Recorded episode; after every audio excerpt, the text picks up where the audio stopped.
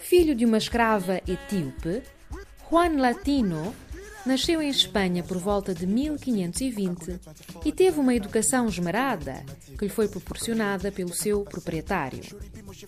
Estudou na Universidade de Granada e, já liberto, assumiu o cargo de professor catedrático de gramática e de latim nessa universidade.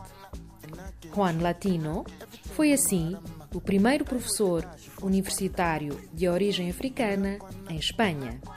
Faleceu em 1595.